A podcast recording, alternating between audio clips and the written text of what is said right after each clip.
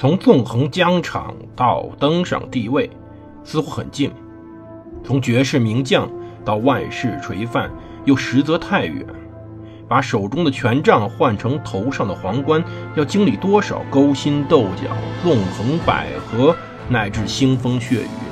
请收听蒙头读书的《拿破仑传》。欢迎大家收听蒙头读书。大家好，我是胡蒙，这里是我们《拿破仑传》。我们接着讲故事。上期我们讲到，卡洛斯四世回到了王位，而同时呢，他的儿子贝迪南德也返回了马德里。看起来一切都正常了。但事实上，拿破仑想吞并西班牙的心情是永远不会被抹灭的。这一次，他真的是错了。他不再是为了革命、为了人的理想去做些事情，而核心在于他希望为自己家人争夺那个西班牙王位。四月十五号时候，拿破仑到了巴约纳，住在了附近的城堡里。一支帝国禁卫军在城堡草坪上扎营，陪他待了三个月。他在战场上总是能攻击敌人力量非常薄弱的地方，而在外交场合也一样。我们之前说过，当时西班牙国王夫妇和王子这两代人的恩怨非常非常的深，甚至说要比他们作为父母对儿子的感情要深得多。这是个非常不正常的情况，而拿破仑非常乐意用这种不正常家庭悲伤姿势来利用一下。再说他在马德里旁边呢，住了五万人，怎么都可以去实现他的想法了。巴耶纳达成了一系列协议。首先呢，菲南德先把西班牙王位给父亲卡洛斯四世，条件是卡洛斯四世立刻让位于拿破仑，然后拿破仑再传位于自己的哥哥约瑟夫。非常开玩笑吧？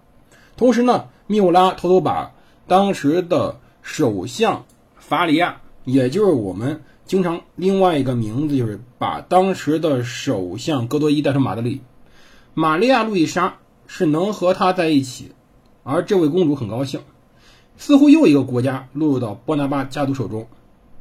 拿破仑后来告诉塔列朗说，这出悲剧已经演到第五幕了，马上就要结尾了，但实际上这个悲剧才演到第二幕，而这个悲剧不是他们波旁王朝的悲剧，是他拿破仑。的悲剧。五月二号，巴约纳流出了很多传言。此时，马德里民众也开始做了很坏的打算，他们开始反对密乌拉的占领。这次起义被称为“五月二日起义”。密乌拉的部队中损失了一百五十人，就像在帕维亚、开罗、卡拉布里亚一样，法军开始残暴镇压。可是，他们并未在西班牙遇上全民团结一致的起义。阿拉贡等地区。几乎没有人反对法国人统治，纳瓦拉等地区反抗很强烈。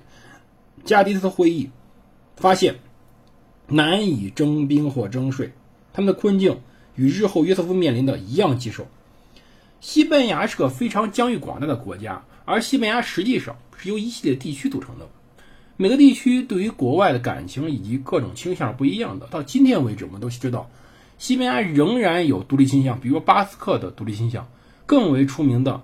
就是现在所谓巴塞罗那所在的加泰罗尼亚的独立倾向，甚至说著名的球队巴塞罗那也卷入其中。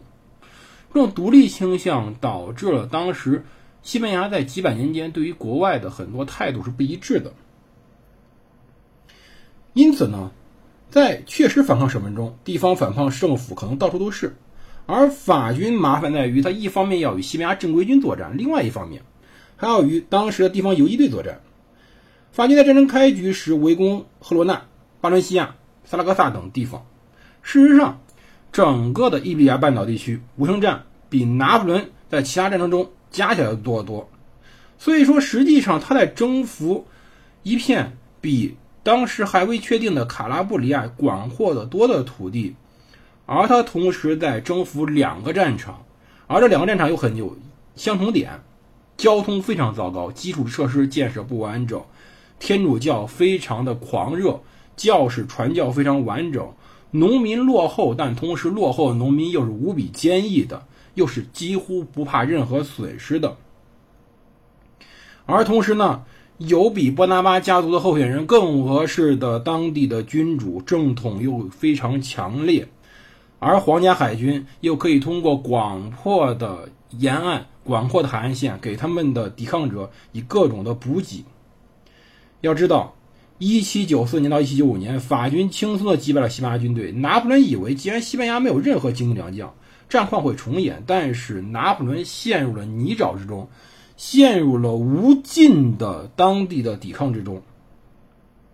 可以说，当时的军官收到命令时，根本就跟不上当时军情变化，他陷入的是汪洋大海一般的人民战争。拿破仑在此时呢，还在希望重建当地秩序，比如说呢，他希望在当地通过宪法来进行整个的宪政改革，他希望把当时的整个西班牙变成法国式的国家。他呢，重建西班牙，他抓住这个机会来。联络当地的亲法合作者，但是居民在西班牙非常有意思，在法军占领西班牙的区地区呢，居民沉默不语，含糊其辞，他们漠视当地宪宪法，甚至说有些地区强烈的鄙视这个宪法。当地中产阶级呢，对于这个事儿也不是很满意。西班牙这个国家是一个农村面积广大。文盲众多，经济非常落后，天主教思想非常激进，保守性非常非常强的国家。要知道，在一八零四年的时候，这到什么时候了？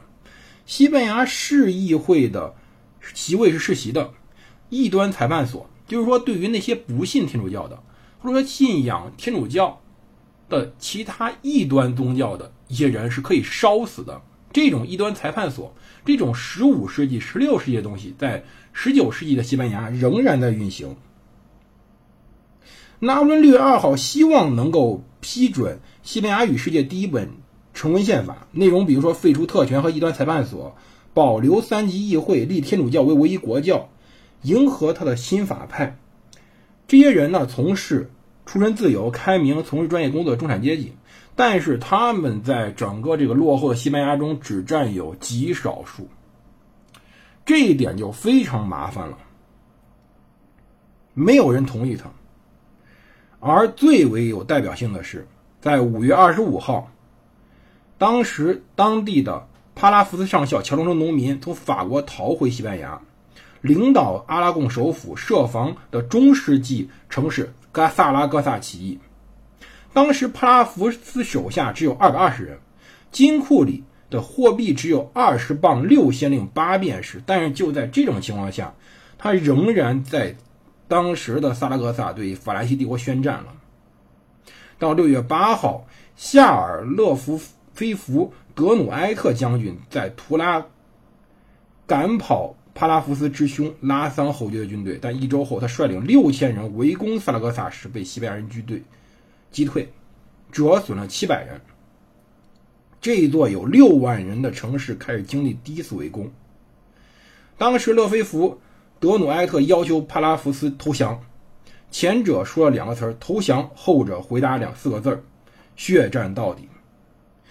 其实我们到下一期会专门说这个城市，因为我们专门为了在这买本书，专门讲这个游击战的。而此时我们在说拿破仑，拿破仑呢？他入侵西班牙，核心是想掌握海军，可是海军呢，他也不是那么轻易掌握的。当时，一名将军被迫率六艘船组成的一支小股法军舰队向西班牙海军投降。这些没有在特拉法尔加海战中沉没或被俘的船，停在了加的斯。到六月二十五号，拿破仑听闻卡尔大公已经下令在奥地利征募十五万人，这对他又是一次打击。要知道。他让尚帕尼警告维也纳，他仍有三十万人，但是没有任何效果。一个月后，他告诉奥尔罗，奥地利不承认正在武装自己，所以他是为了对付我们而武装。如果奥地利在武装，我们也得这样做。所以说，拿破仑此时面临的是，他又很有可能要再开一个战场。实际上，约瑟夫不是西班牙所希望的统治者。而拿破仑认为，即便约瑟夫不是受西班牙欢迎的救世改革者，自己也能击败西班牙军队。事实上，七月十四号，贝西埃确实在里奥塞科城之战中战胜了西班牙的加利西亚军团。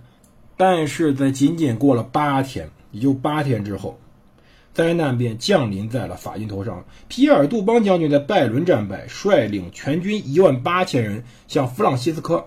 卡斯塔奥尼斯将军的安达卢西亚军团投降，并把三十六门大炮和全部军区交给敌军。卡斯塔尼奥斯承诺让皇家海军遣返杜邦军队，但皇家海军不是投降的缔约签约方，拒绝照办。杜邦和高级军官被送回家了，但是他军队被送到了巴里阿里群岛中的卡弗雷拉岛，一半以上人在那里被饿死了。这场战役虽然我们不多讲，但是我们可以想象到，这是拿破仑以来最惨一场仗。这是一七九三年以来法国陆军最惨的战绩，欧洲一片震动，拿破仑大发雷霆，皇帝把杜邦送上军事法庭。这位将军在如堡坐了两年牢，被剥夺贵族封号。拿破仑后来说：“我们应该在西班牙选出一定数量将军，然后把他送上断头台。”杜邦为了保护赃物而让我们失去半岛。确实是杜邦军队洗劫科尔多瓦后携带了过多辎重，但是当时整个战役说明一个问题：法军已经很疲惫了。同时，法军在人家本土上去与对方作战，本身就是先天的实力。而到九月七号，一场更为灾难的事情是，拿破仑收到消息，阿瑟·维尔斯利爵士率领小股英国远征军到了葡萄牙，只有一点三万人。却在罗里萨和维梅努击败了朱诺，使得朱诺投降。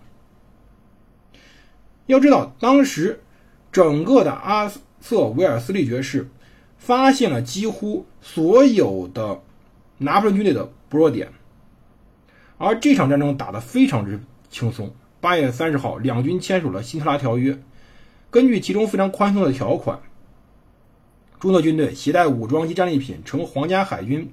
舰船返回法国，但是这意味着法国丢失了刚刚拿到的葡萄牙。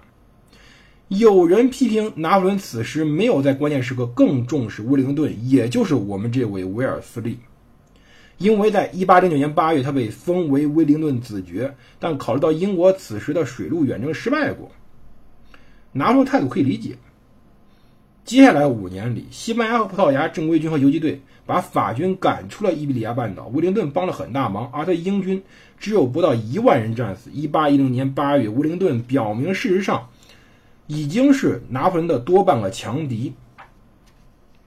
而当时拿破仑还没有真正的重视这个最后击败他的人，他还说他是个印度将军，因为他。认为威灵顿仅仅指挥过印度人，整个西班牙成了泥沼。我们下期啊专门讲讲萨拉戈萨这个城市是如何围绕它进行战争与血腥的。这里蒙特读书，我是胡蒙，我们下期见。